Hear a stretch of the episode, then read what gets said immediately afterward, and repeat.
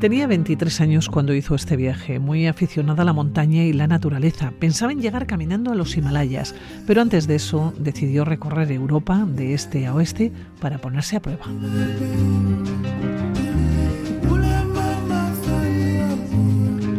En junio de 2022 dejó un trabajo estable y un piso en alquiler. Salió de casa con una mochila de 15 kilos preparada para hacer frente a todo tipo de condiciones meteorológicas y periodos de autosuficiencia. Y cinco meses más tarde terminó el Montenegro. Guadalupe Muñoz, ¿cómo estás? Segundo, buenos días, ¿qué tal? Bien, bien. Oye, eh, Guadalupe, el sueño de llegar a los Himalayas se quedó en Montenegro. Sí, sí, sí, exactamente. Eh, la explicación es muy fácil. Es yo dejé todo, ¿no? Para porque tenía una necesidad interna de, de descubrirme, porque a veces llega un punto en la vida, ¿no? En el que te preguntas que, quién soy y no sabes qué responder, ¿no? Y para mí eso era algo bastante importante en qué hago aquí, ¿no?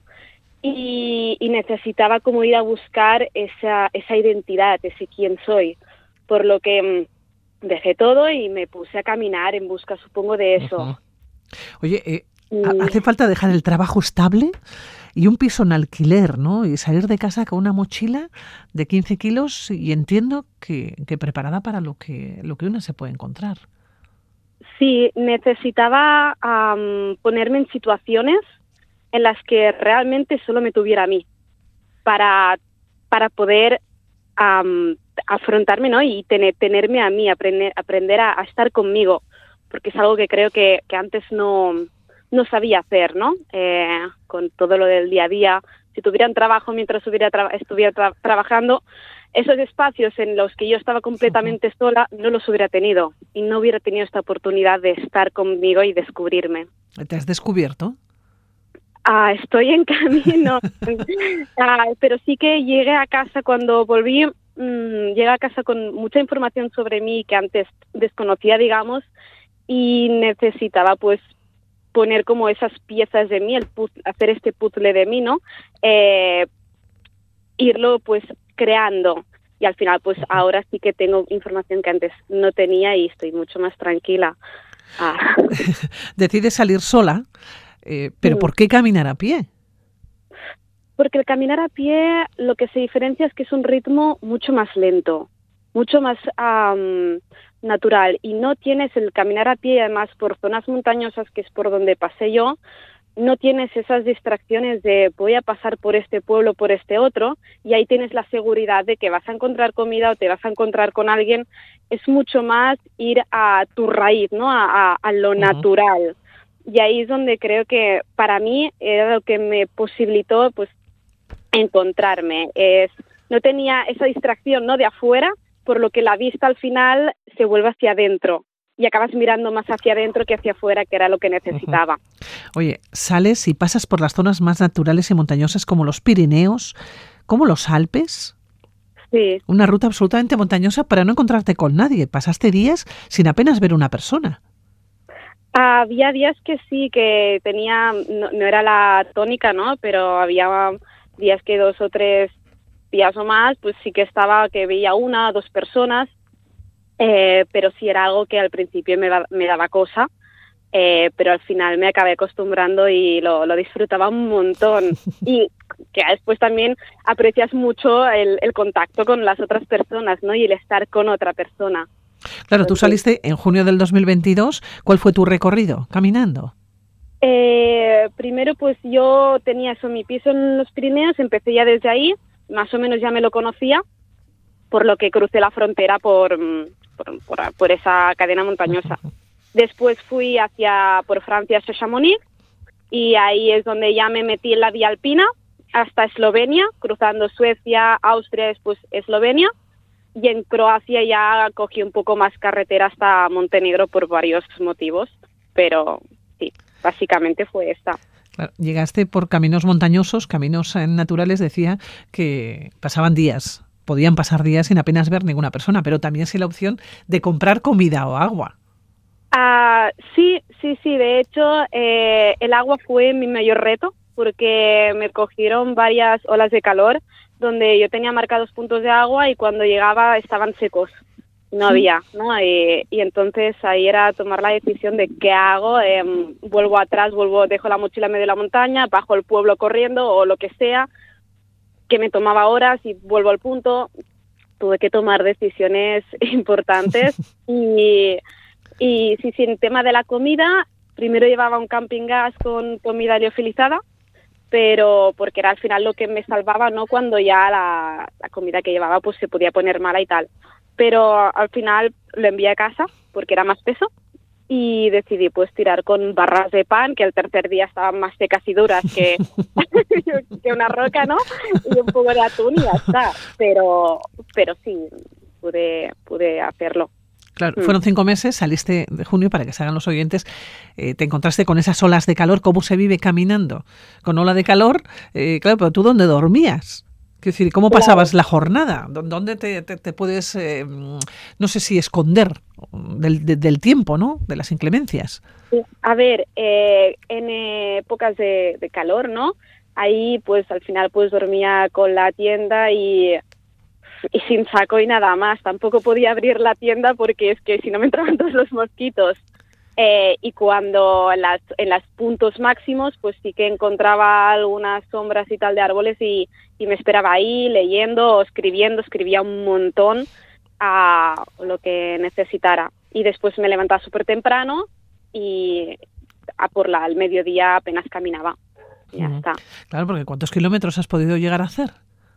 El máximo que hice fueron 39 un día, sí, 39, 40, porque fue básicamente un día que estaba entrando en Suiza y ahí en Suiza necesitaba coger una SIM para tener el internet, ¿no? El teléfono y tal. Y tuve que como salir de la montaña y bajar al pueblo. Cuando bajé al pueblo para cogerla, no había sitio para acampar y ahí las restricciones pues son muy estrictas de, de acampada. Entonces estuve caminando mucho más sí, hasta que encontré un sitio que me invitaron en un camping, ¿eh? no, básicamente. Pero sí. Bueno, olas de calor eh, que has superado, pero también has caminado con nieve casi hasta las rodillas durante unos días. Eh, sí, sí, sí. Es decir, sí que iba, ahí sí que iba más, subía la montaña, me metía en medio de la nieve y tal, y después bajaba al siguiente pueblo, ¿no? Intentaba buscar más sitios para dormir cerca de pueblos. Ahí sí. Eh, hubo algún momento, no con nieve, pero sí que dormí un poco a cero grados y tal, o dos grados. Pero sí, la montaña para mí, la nieve fue un reto, un reto que realmente sí que podría haber evitado, de decir, vale, no subo arriba que está la nieve y voy simplemente por el valle, pero era un miedo ¿no? que, tenía y quería afrontarlo.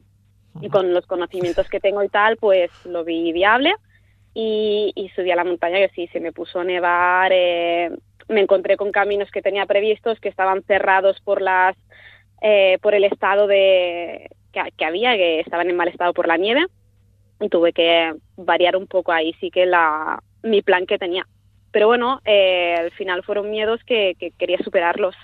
Y, bueno, y de hecho lo superaste porque terminaste, ¿no? Cinco meses más tarde, pero eh, a todo esto, porque ¿Mm? estamos contando con algunas de las vivencias, eh, se añadió una torcedura de tobillo. Varias, sí. Que te obligaba a caminar muy lenta. Y también un dolor en la espalda que te impedía caminar mucho tiempo seguido. Pero no tiraste la toalla. No, no, no. De hecho, sí que esto fue en las primeras tres semanas, todo junto, tres, cuatro, eh, que me torcí el tobillo varias veces, que se me hinchó con una, como una bola ahí, que, que, que no había ese tobillo, ¿no? Y era, de hecho, una lesión que yo ya me había hecho el año pasado, sabía lo que era, y el año, el año anterior, ¿no? al viaje me había durado pues tres o cuatro meses de poco a poco con rehabilitación y tal. Ahí me, al principio me asusté mucho pensé, bueno, puede que tenga que volver a casa, ¿no? Eh, pero creo, bueno, al final por mi experiencia lo que aprendí es que esa, esa torcedura en el, en el tobillo era como mi miedo a, ir rápido, ¿no? Es, a ir lento, quiero decir. Y yo estaba yendo muy rápida, ¿no? Caminaba súper rápido porque tenía miedo a que llegase el invierno. Es decir, la, la torcedura pasó a los inicios de, del viaje, cuando aún era verano. Y con ese miedo pues caminaba rápido y no disfrutaba. Lo que me forzó esa torcedura al final fue a ir más lenta y a disfrutar más del camino.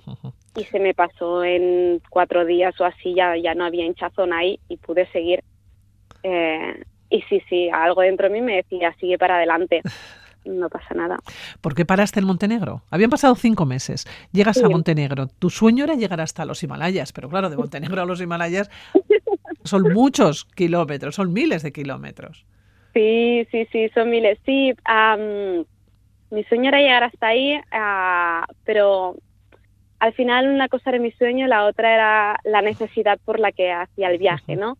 Eh, la necesidad, como he comentado, era la de encontrarme a mí misma, por lo que en, en Montenegro había pasado ya tantas cosas, tantas situaciones que yo también mentalmente eh, estaba muy saturada, eh, necesitaba un break porque no podía aguantar ni mental ni emocionalmente más y volví a casa con la idea después de reprender el camino. Pero ¿qué pasa? Que cuando volví a casa ya no era la misma, que hacía cinco meses, con ese sueño de llegar a los Himalayas a pie, ¿no? Así que nada, decidí, bueno, quédate en casa, asimila todo lo que ha pasado, ¿no? Y cuando vuelvas a estar bien, tomas una decisión. Y ahora sí que me iré a los Himalayas, sí que con, con avión, pero estaré por ahí, por la zona del Everest, eh, que al final sí que quiero ir ahí. Por lo menos llegar en avión, luego ya patear aquello a pie. Sí, sí, estaré por esa zona. La idea es estar por la caminando por el Parque Nacional del Everest, ahí alrededor, con tienda y tal y mochila y estar unos mesitos o algo lo que lo que vaya surgiendo. No tengo ningún plan para ahora. ¿Cómo volviste de Montenegro? Entiendo que ya en oh. avión. Sí, sí, sí, en, en avión, en avión, sí, sí, sí. sí. Bueno, nos decías también que la persona que eres hoy en día se parece poco, ¿no? A la de antes eh, del viaje. Llegaste a casa. Claro, tú habías dejado el piso en alquiler, habías dejado un trabajo estable. ¿Ahora, Guadalupe? Sí. Sí, sí. Eh, yo había dejado sí ese piso que aún mantenía porque no sabía qué iba a suceder y lo iba pagando mientras con mis ahorros y después también el, el trabajo que hacía ya tres años y medio, cuatro casi que tenía en una agencia de marketing y, y nada, cuando volví me surgió otro trabajo sin buscarlo, muy bueno, que cogí y para en el tiempo que es, estoy aquí ahora en casa pues me va bien, pero lo he vuelto a dejar ya para marchar en julio otra vez y el piso también ya lo dejé completamente. Pero ya pensando en ese viaje de julio ya no te queda nada, te quedan unas semanas para coger el vuelo y marcharte al Himalaya. Sí, sí, sí, un mes, sí, sí, el 6 de julio me voy, sí. 6 de julio, haces las maletas, te vuelves al Himalaya y lo que ya no tienes es billete de vuelta. No, aquí no, que va, porque no quiero tener ningún plan. Al final creo, por lo que he aprendido, planificar es cerrarte a opciones, ¿no? Y voy, voy a ver qué pasa. Yo voy mucho por lo que siento, ¿no? Siento que quiero ir ahí al Himalaya y, ya está. Y ahí, pues, todo saldrá. Oye, todos los lugares que has visitado, que has vivido o que has andado hasta llegar a Montenegro, yo no sé si te pregunto por alguno, por algo especial o por algún momento vivido, por alguna vivencia especial, ¿con cuál te quedarías? A ver, yo creo que al final esos momentos más especiales para mí son aquellos en los que mm, estaba sola en, en, mi tienda escribiendo ya por la tarde, ¿no? Leyendo o reflexionando y me daba cuenta de todo lo que había superado y todo lo que había hecho hasta el momento, no desde en el viaje, sino de, durante toda mi vida, ¿no? Porque no nos paramos en nuestro día a día a mirar hacia atrás y ver todo lo que hemos pasado, dar las gracias por todo y ver los aprendizajes de, todos los momentos, ¿no? Y para mí fueron muy reveladores. Me dieron a, me, me ayudaron a entender que qué hago aquí, qué estoy haciendo, no y quién soy y eso al final era lo que buscaba. Bueno, pues en eh, Guadalupe, con ese titular, con la bella dureza de viajar a pie, con todos estos eh, recuerdos, ¿no? estas anécdotas, estas vivencias, nos vamos a despedir. Que tengas buen viaje. Volveremos a, volveremos a charlar, ya te encontraré en algún momento, ¿no? Los próximos meses, ya si vuelves del Himalaya dentro de un año, bueno, cuando vuelvas, seguro que volvemos a charlar. Que te doy las gracias, Guadalupe, que te vaya muy bien. Venga, muchísimas gracias a vosotros. Buenos días. Adiós.